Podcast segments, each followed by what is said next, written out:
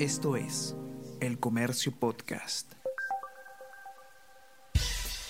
Buenos días, mi nombre es Soine Díaz, periodista del Comercio, y estas son las cinco noticias más importantes de hoy, miércoles 20 de julio.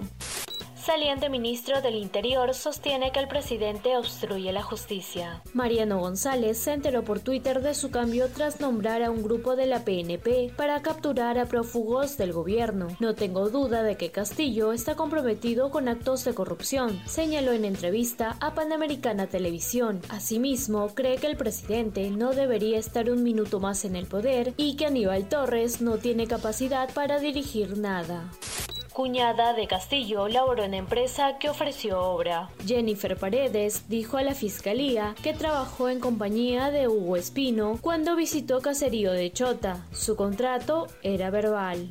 Corte declara nulo el proceso legislativo contra reforma universitaria. La Corte Superior de Justicia de Lima declaró fundada la acción de amparo que interpuso SUNEDU contra la norma del Congreso que busca modificar la ley universitaria y debilitar su rol. Pide al legislativo que cumpla fallos del TC para garantizar derecho a una educación de calidad.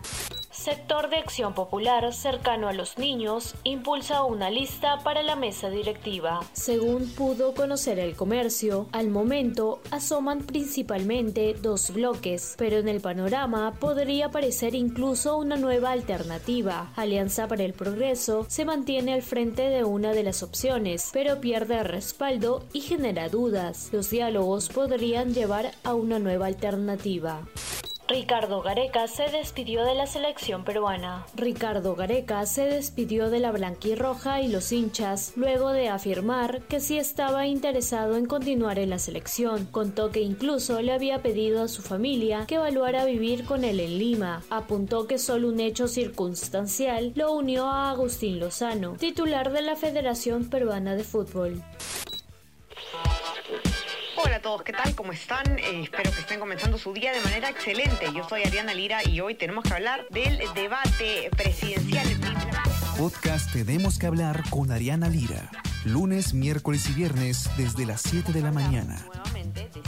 Entérate todo sobre las noticias más relevantes del panorama actual, nacional o internacional. Escúchalo en la sección podcast del comercio o a través de Spotify, Apple Podcast y Google Podcast. Ustedes y eh, les digo que se sigan cuidando como siempre y que tengan un excelente fin de semana nos encontramos de de lunes. Chao, chao, ¿cómo están?